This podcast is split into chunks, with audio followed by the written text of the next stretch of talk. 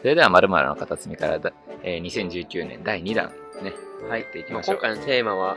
2019年はどうなるんだろうねということで、まあ、政治とか国際関係に関して、まあ、僕は全くもって門外漢なんですけど、はい2019年ね、初っ端からね、いろいろありましたね。いろいろありましたね。何があったっけっていう。レーザービームの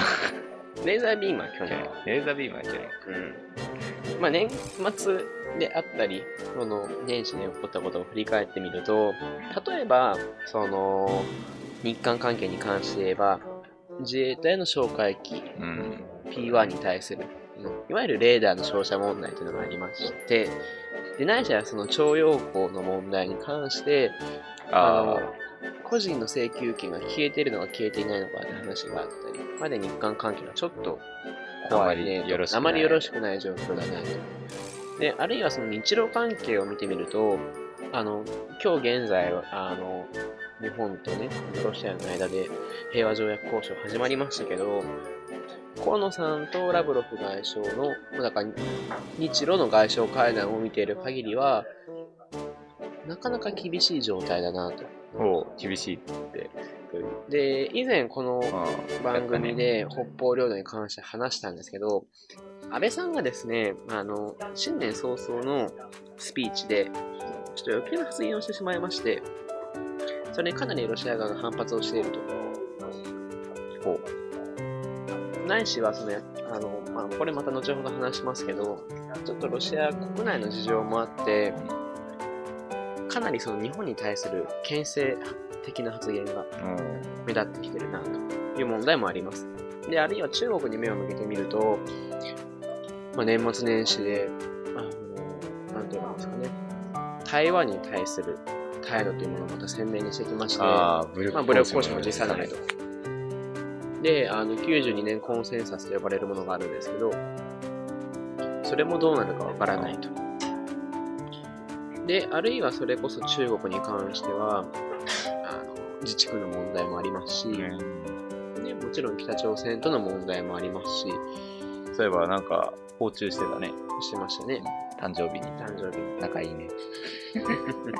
もあったりとか。ずっとも。ずっともだからまあ、いいのか悪いのかだけどもありますね。もあったり。でまあ、もう少し、あの、ミクロな視点をにしてみると、まあ、我々にとってはもちろんミクロではないんですけど、今年は何と言っても、御代替わりということで、おー近所天皇がご上位されて、で新天皇がご即位されると。そういう非常に、まあ、なんと言えばいいんですかね。貴重なというか、まあ、なかなかない。なかなか、まあ、たくさんあってたたまるか。まあもちろんそうなんですけど。で、やはり、今までと違うのは、まあ不幸なことによる、まあ、まあ、まあ、身代替わりがないというのは非常に生注目すべきことで、そういった議論もありますし、じゃあ政治に関して言えば今年は何と言ってもね、イノシシ年ですから、12年に1回の統一地方選と参院選が。ダブルである年なんですね。4の倍数と3の倍数か。そうそうそう。となると、さあどうなるという話で、まあそんな話をしていきたいなというふうに思います。どこから話をしましょうかね。うん。まず一回もう収録してるロシアから行こうか。ロシアですね。このロシアも非常にね、今ややこしくてですね、そもそもの背景を探りますと、今、ロシア、プーチンさんという KGB 出身のね、あの、方が大統領やってますと。で、まあ、比較的その、なんと言えばいいんですかね、権威主義的なという言い方は、まあ、た正しいかわからないんですけど、まあ、国内基盤も非常に強固で、大統領選でも、まあ、比較的圧倒的にうん。まあ、人気だよね。収めてると、そういう大統領なんですね。で、日本も首相が安倍さんで、まあ、もちろんそこに対して批判はありますけれども、政政治的にはまだ基盤は安定してますし、まあ、近年まれに見るその安定的な政権になると、支持率も一定程度はずっと維持していると。で、両者の間で、日露、日本とロシアの間に長年横たわってきた平和条約交渉を前に進めようと。で、その交渉の前提となる北方領土問題の帰属の解決ですね、に関しても決着をするというのが昨年末からのその安倍さんの基本的な方針であると。うん。で従来日本っていうのは北方領土、これは皆さんご存知の通り、択捉、国後、四股丹、歯舞群島、まあ、大きく分けてこの4つの島、あるいはその群島によって成り立っているものなんですけれども、それらは第二次世界大戦が終わった後にロシアによって不当に占拠された日本の固有の領土である。であるからこそ4島一括返還せよというのがこれ従来の日本の主張だったんですね。うんまあ、なんですけれども終戦から70数年経っている現在において、まあ、それを主張し続けることは何ら進展を生まないし、まあ、それによって日露関係というものが膠着するのもまたよろしくないよねと。いうことで、まあ、現政権安倍さんは少し方向性を変えて、北方領土の帰属問題を解決すると。うん。いう言い方に変更して、で、それの、あの、交渉の担当者として、日本側は河野さん、外務大臣ですね。で、ロシア側はラブロフさん、外務大臣を設定をして、交渉する、交渉加速することを昨年決定をしたと。で、年明けになって、つい先日ですね、1月の、1月の14とかですかね、13、14、15あたりで、モスクワに河野さんが飛んで交渉始まりましたけれども、そこでの発言を見てるとなかなか厳しいと。まあ、うまくいってない感は。うんまあ、河野さんが放浪する直前のテレビでのね、あの、報道官の発言でも、日本側が、例えば共同記者会見を断ったとか、拒否したとか、ないしや北方領土という国内、日本の国内法的な位置づけはロシアとしては認められないという発言であったりだとか、かなり強硬な発言が相次いでるんですね。うん。で、なんでそうなったかっていうのを少し振り返ってみると、まあ、要素はいろいろあるんですけど、1月4日に安倍さんがこんなスピーチをしてまして、北方領土の中の、その、大雑把に言うと、島の帰属に関して、まあ、主権が変わることに関して、住民の皆さんには、まあ、幅広い理解をお願いしていくといった発言をしてるんですよ。してしまったんですよ。おこれにかなり強硬に反発をしておりまして、まあ、ロシアは、まあ、そう。うんまあ、ある意味ないといけないわ。当たり前なんですけど、あの左右両派を問わずに、クリル諸島、彼らはその北方領土を含めた千島列島、クリル諸島って言うんですけど、で、北方領土は南クリルなんですけど、南クリルはロシアの領土だと、引き渡すなと。これはもう左右両派からの 激しいデモになり、で、ロシア下院の第3党の自由民主党という政党、まあこれ比較的その、なんて言えばいいんですかね、あの、右右派政党なんですけど、そういう政党は、議会に対して、み南クリルの活動を許さない法案を出したりだとか、かなりその、強硬的な動きになってしまったなというところがあって。やぶへびだったね。やぶへびですね、完全に。で、この前僕が収録したタイミングでは、これは、その、日本がその4島一括返還を放棄をする代わりに、で、お互い国内的な説明は返還なのか、その譲渡なのかはともかくにせよ、2島は帰ってくるんじゃないかなと。2島プラスアルファ。で、プラプラスアルファの部分は、例えばだけれども、あの、エトロフクナシリへの自由オーラーとか、で、決着するんじゃないかなと個人的には思っていたんですけど、どうもそうも。いかなさそうだと。うん。ということの時はそんなに悪い顔しなかったのになんか急になんか反発し始めたよね。まあ、だから、あのね、あの、1965年の日ソ共同宣言は、その平和条約締結後に2島を引き渡すっていうその表現なんですよ。あで、ロシア語の元々のそのロシア語の文章を読む限り、その引き渡すっていうのはかなり広い意味を。含む単語を使っていて、だから日本語で言えば渡すぐらいの感覚なんですよ。ほうほうほう。だから渡すっていうことはそれって返すではないよねっていう取り方にもできますし、う取ったものを返すっていうか渡すってこともできるから、それ本当にかなり広い意味合いの言葉を使ってるんですね、彼らの文章の中では。となると、ん今返すべきではないっていうとい解釈もできるわけにもなってくるので、まあ、なかなか日ソ共同宣言をもとに、あーなるほどね。領土問題を含む平和条約交渉を加速しようというのもなかなか話が進まないと。なるほど。でね、やっぱり、まあ、あの、まあ、ちょっといろいろな面から紐解いていきたいんですけど、ロシアっていうのは非常に特殊な国で、あの皆さんご存知の通り、ロシア帝国帝国が壊れて、うん。ソ連になってう、んで、まあ、今のロシアがあるわけですけど、これすごい面白くて、あのね、ロシア帝国に対するその一定のな信頼度というか、その肯定的な評価ってまだロシア国内に多いんです。あの、王政が。構成が。なんでかっていうと、それはロシアがヨーロッパに対して強い影響力を発揮していたから、ハプスブルク家のそのある種の末裔としてね、あの相当のわしですけど、有名な。まあ、そうだからその、ロシアって比較的その国民が権威主義的なところはあって、その入れ物として強い国家、ロシアがすごい好きな国民性なんですよ。だから、例えば、ソ連に対する哀愁は今かなり高まっていて、ソ連国あロシア国内で。これはその社会主義に対する解雇というよりは、強い国ソ連というものを取り戻したいっていうある種のそうね。反動なんですよ。うん。なるほどね。はいはい。で、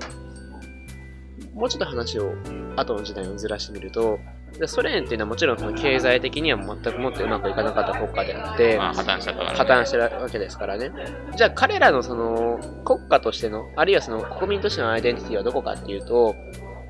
僕は大きく2個あると思っていて、1個は対独戦勝、ドイツに勝ったなんですよ。で、もう1個は日本に勝ったなんですよ。まだからその、ある意味の、あ、両側に勝ったね。うん数数十国に勝ったってこれは間違いなくロシア国民、まあその、ソ連の中心的な構成国であったロシア共和国、今のロシア連邦のまあ、まあまあ、あの、この、その、精神的な支柱といいますか、例えばいいのかな、その、国家としてのアイデンティティの部分があって、で、その象徴としての北方領土は、なんですよ、間違いなく。で、日本がやはり最後の70年間行ってきたからこそ、彼らの中でもそういう意識はあるわけで、なので、まあ、国民感情的に引き渡しが簡単じゃないのはもちろんそうで。で、あるいはそのプーチンさんも最近国内かなり厳しい情勢で、これ理由は簡単で、年金の受給開始年齢引き上げるっていう法案がかなり揉めるに揉めて、で、かなりその国民的な批判も高まったんですね。うん。で、あの、ロシアって会員は、まあ、大きく3党あって、統一ロシアってこれ、プーチンさんの政党。これがまあ圧倒的多数占めてるんですけど、2番目がロシア共産党で、3番目があの自由民主党なんですね。で、まあ、じもちろん自由民主党と統一あのロシア共産党は大いに反発をして、モスクワでデモをやるわ、何を やるや。で、結果として支持率が下がるわってことになってて、プーチンさんも以前ほどは国内の支持基盤が固くはない。うん、まあ、長いしね、うんとにかく。でね、そう、長いっていうのはすごいポイントで、プーチンさんは何はともあれも今今の人気で終わりなんですよ。ああ、そうなんだ、法律的に？そうそうそう。でね、あの、権力っていうのは、ずっと同じ影響力を持ってるわけじゃなくて、例えば、5年任期で再選しませんっていうと、最後の2年とか1年は間違いなく、うんチューブラリン、これ、うんレームダックって言うんですけど、死に手になるわけですよ。で、プーチンさんはそれを恐れていて、例えば、変に北方領土問題で妥協すると、国民的にはそういったレームダックになるのが早まるんじゃないかと。あいう多分恐れはかなりあって、自分の影響力を残しながら、日本とうまくその、それこそ彼らが得られる利益は非常に大きいですから、極東開発に対して日本がお金出してくれるんだったら、多分それのバーター何になるかなって考えていて、僕なりの仮説は2つあって、1個は、少し2014年ぐらいに話遡りますけど、クリミア併合ーがありましたね。ましたね。で、今、ロシアっていうのは、先進国、あの主要国サミット、いわゆる G8 から弾かれて今 G7 になってるんですけど、もちろんこれは国の威信としてそこに復帰をしたい。言い方を変えれば自由主義国諸国のどこかに風穴を開けたい。こういう欲求があるわけですよ。例えば、それを日本として設定をするのであれば、北方領土問題の解決の何かしらのバーターにクリミアの併合を承認するってことを入れてくる可能性がある。で日本としてね。うん日本として。じゃあ、例えば安倍さんがそういうかなり高度な政治判断が可能かどうか。で、あと、それを認められるかどうかもそうそうそうだかアメリらそれはカがさ、認めないじゃない？いや、まあ、アメリカが認めないのもそうなんですけど、あのね、これすごい難しい話で、クリミア併合したときに、まあ、西側諸国、うんまあ、旧西側諸国、いわゆる自由主義諸国がかなり強硬に制裁を取ったんですよ。取ったね。かなり強硬に。で、日本も当時プーチンさんといわゆる安倍さんの、ね、蜜月が言われていたんだけれどもでかなり控えめであったんだけどそれでも制裁を取ったんですよ。それぐらいの出来事だった。いや、本当にだからあれ、このまま戦争行くんじゃないかと思ったぐらいだで、それを承認をするという判断は、日本は飲めるかどうかってかなり怪しいないな。これがまず1個目。で、もう一つは、ベラルーシという国がありましてね、あのルカシェンコ大統領という大統領がずっとあの終身独裁に近いものを敷いてる国なんですけど、ソ連が崩壊した時に、独立国家共同体の中でもロシアとベラルーシが非常に仲が良くて、あの、連合国家になろうという話は何度も持ち上がってるんですよ。今でこそ独裁体制なんで話は消えてるんですけど、まあもともとそういう背景を持つ国で、最近になってロシアがベラルーシに対する監視をかなり強めてるんですよ。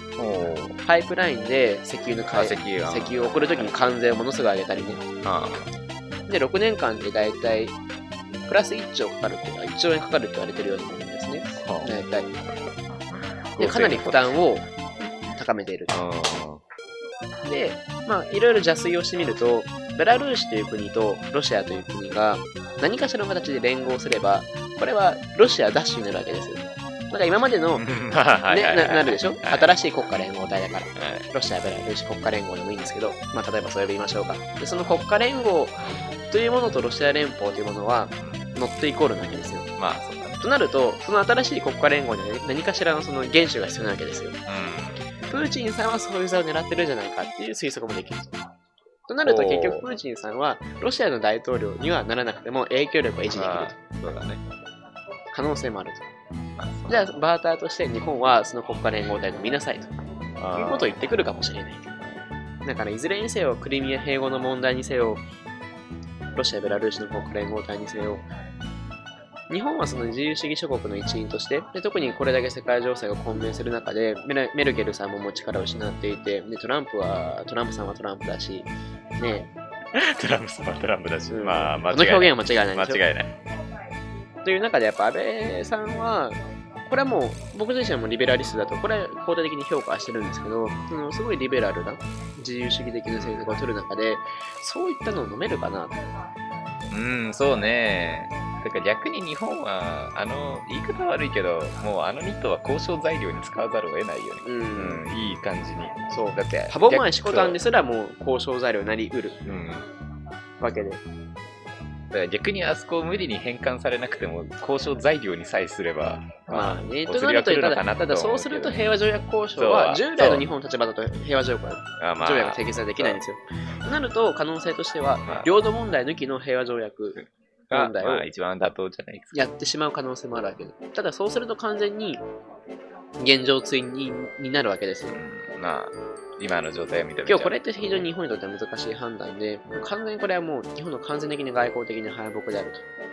という判断は安倍さんは僕取れないと思うんですよ。これは間違いなく。なるほど。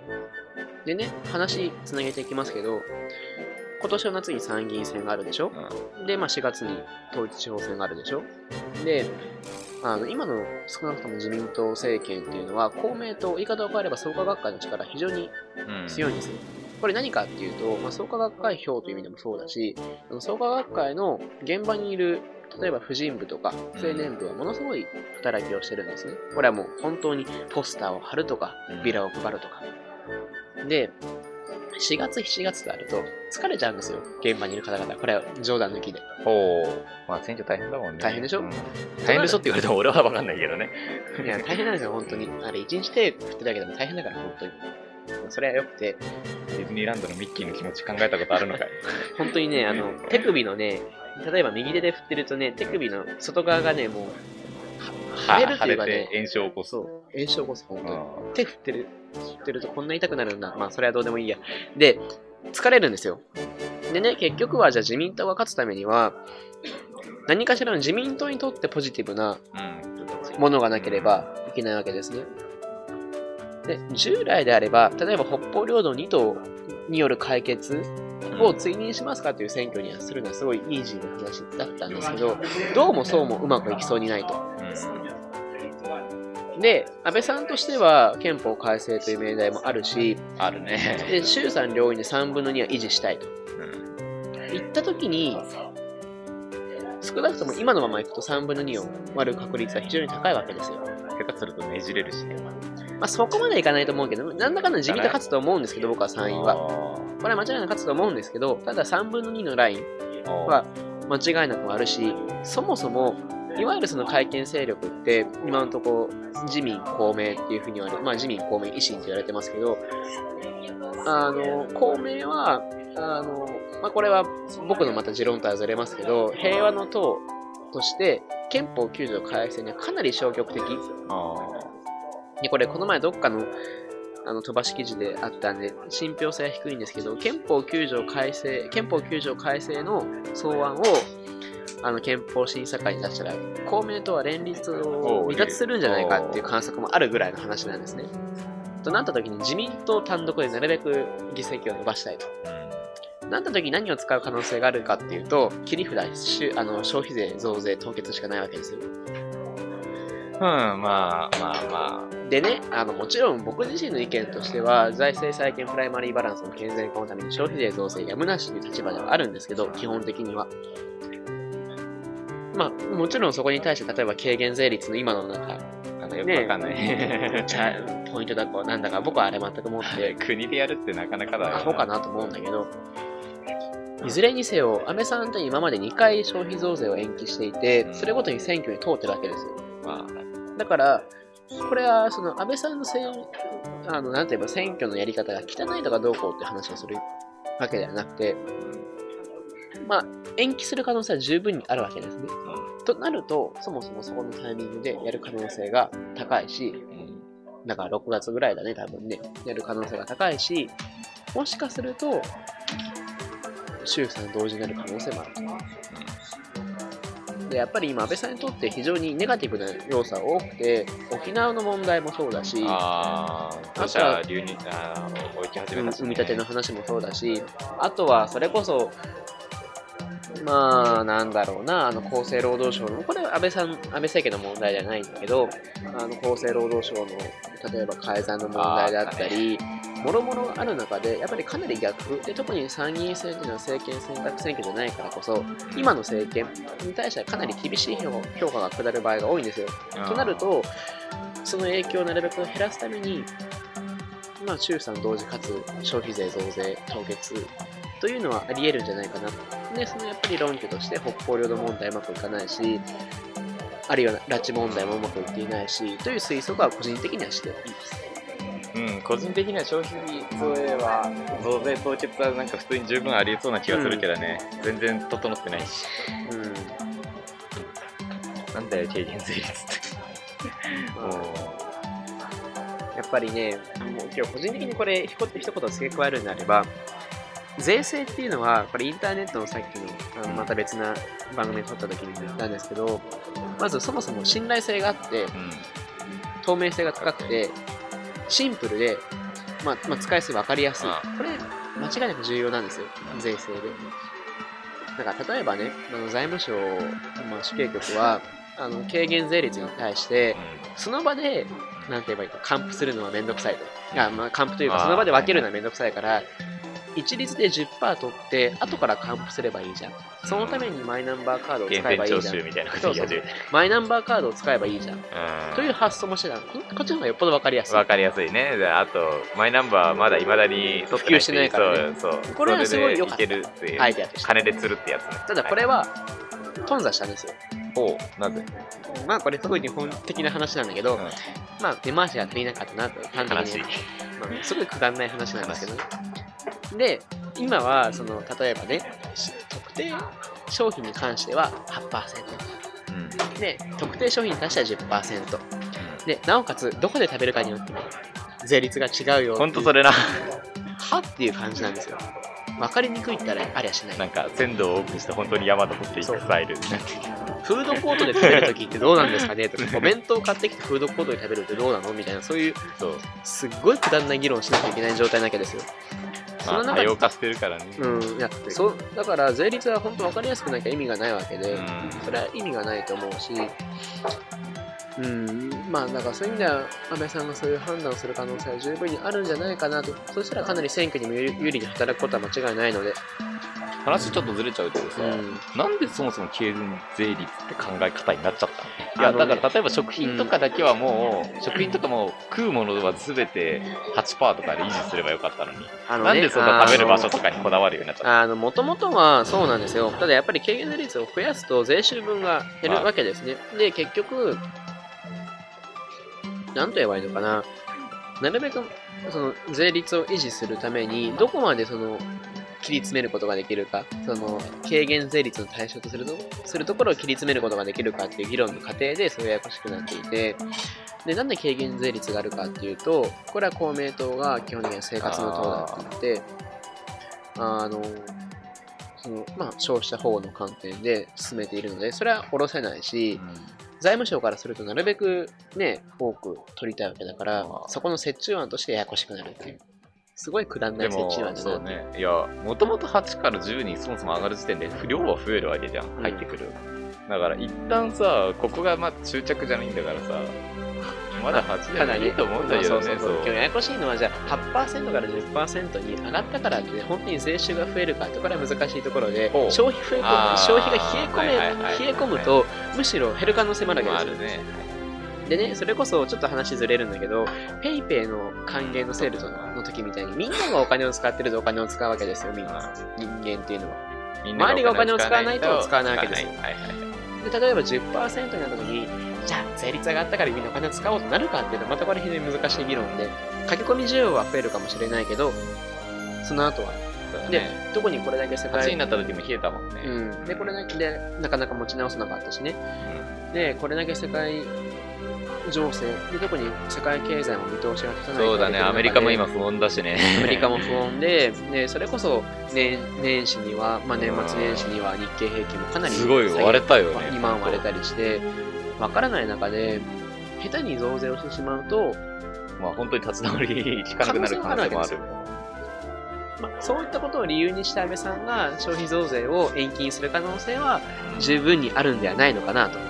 ぜひ延期していただいて、ちょっと経理税率にはもうちょい時間を使っていただいた方が。で僕自身はあれマイナンバーカードを使ったらいいと思います、僕はね。マイナンバーカード作りました？一応は。あで、まあ、話をまたつなげていくとどうしましょ、うまあ、で安倍政権っていうのはやはりね、今年はすごい年で、11月まで安倍政権続くと、日本の憲政史上、明治維新で憲法できて以降、初めての出来事なんですけど、最長の在任期間になるんですよ。桂太郎を超えるんですよ。おお一番長かった。そう。日本で一番長い、長い期間あの人は務めた。何何年？在職一番長いしか知らなかった。何年だったかな？通算在職日数だから、安倍さんが年期末やで4000弱なんだよ。おごめんごめんで、桂太郎がね、だいたい3000弱で、安倍さんが、まあ、今年の11月がそれを越すと